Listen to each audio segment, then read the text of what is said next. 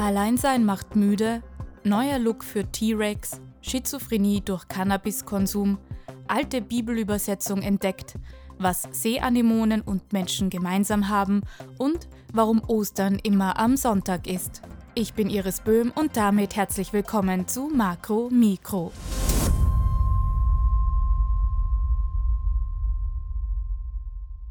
Wer nichts isst, wird müde. Das ist logisch. Aber auch wer zu lange alleine ist, kann müde werden. Das zeigt eine Untersuchung von Wiener PsychologInnen. In der Laborstudie fanden die Forschenden auffallende Ähnlichkeiten zwischen sozialer Isolation und Nahrungsentzug. Beide Zustände führten zu verminderter Energie und erhöhter Müdigkeit. Die menschliche Psyche ist quasi automatisch darauf ausgerichtet, nach Phasen der Isolation wieder mit anderen Menschen in Kontakt treten zu wollen.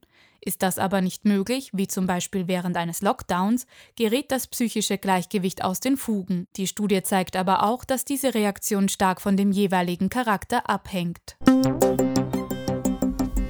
Kleine Hände, lautes Brüllen und vor allem gefletschte, scharfe Zähne, die aus dem Maul ragen.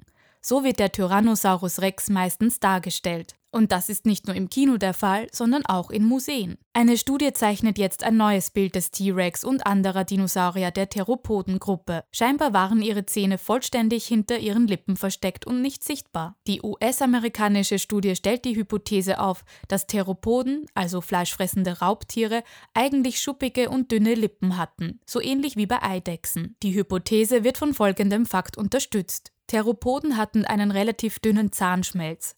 Wären die Zähne ständig außerhalb des Mauls gewesen, so wie eben immer dargestellt, hätte das zu einer schädlichen Austrocknung geführt.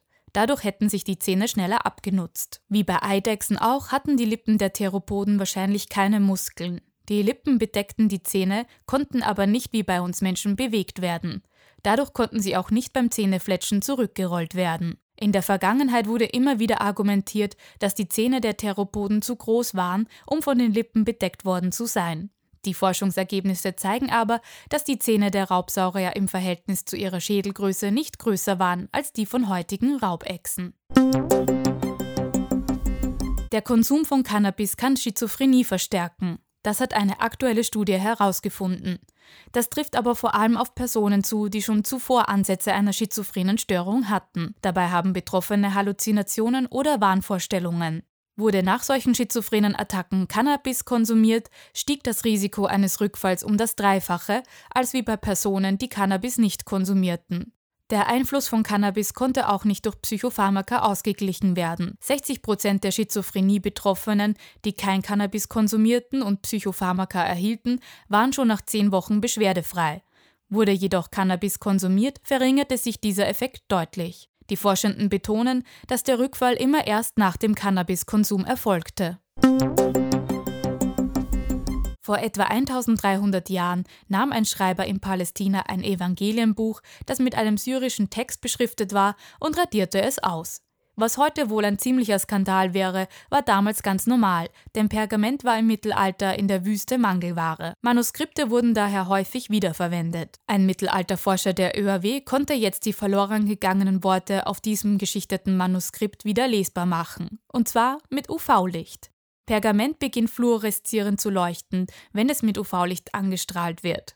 Die Tinte auf dem Pergament verhindert dieses Leuchten und wird dadurch sichtbar. So konnte das 1750 Jahre alte Fragment einer Bibelübersetzung ins Syrische entdeckt werden. Damit ist es ein wichtiges Puzzleteil in der Geschichte der Bibel. Übrigens steht in dem Textfragment drin, dass die Jünger hungrig waren und anfingen, ihre Ähren zu essen. Es ging also wohl um die Ernte. Seeanemonen und Menschen sind sich eigentlich ziemlich ähnlich. Kein Witz. Forschende haben jetzt herausgefunden, dass die Herzmuskeln von Menschen einen gemeinsamen Ursprung mit den Körperwandmuskeln von Seeanemonen haben. Die Seeanemone besitzt schnelle und langsame Muskeln, welche für unterschiedliche Eigenschaften verantwortlich sind. Von den beiden langsamen Muskeln ist einer für das kreisrunde Zusammenziehen der Körperwand zuständig, ähnlich wie bei unserer Darmmuskulatur. Die andere langsame Muskulatur wird zum seitlichen Biegen des Körpers benutzt. Bei diesem langsamen Muskeln sind Regulatorgene aktiv. Diese spielen auch bei Menschen und Fliegen bei der Entwicklung des Herzmuskels eine wichtige Rolle. Das könnte auf einen gemeinsamen evolutionären Ursprung von Herzmuskelzellen und den Körperwandmuskeln der Seeanemonen hindeuten. Und wie immer ein Fun Fact zum Schluss. Diesen Sonntag werden wieder überall versteckte Nester und Eier gesucht. Denn es ist Ostersonntag. Ein fixes Datum hat der Ostersonntag zwar nicht, aber dafür eine feste Regel.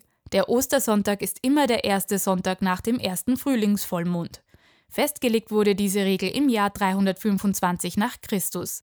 Der Sonntag wurde deshalb gewählt, weil in den vier Evangelien des Neuen Testaments übereinstimmend von der Auferstehung am ersten Tag der Woche, also an einem Sonntag, berichtet wird. Warum aber nach dem ersten Frühlingsvollmond? Weil man sich hier am jüdischen Pessachfest orientiert hat.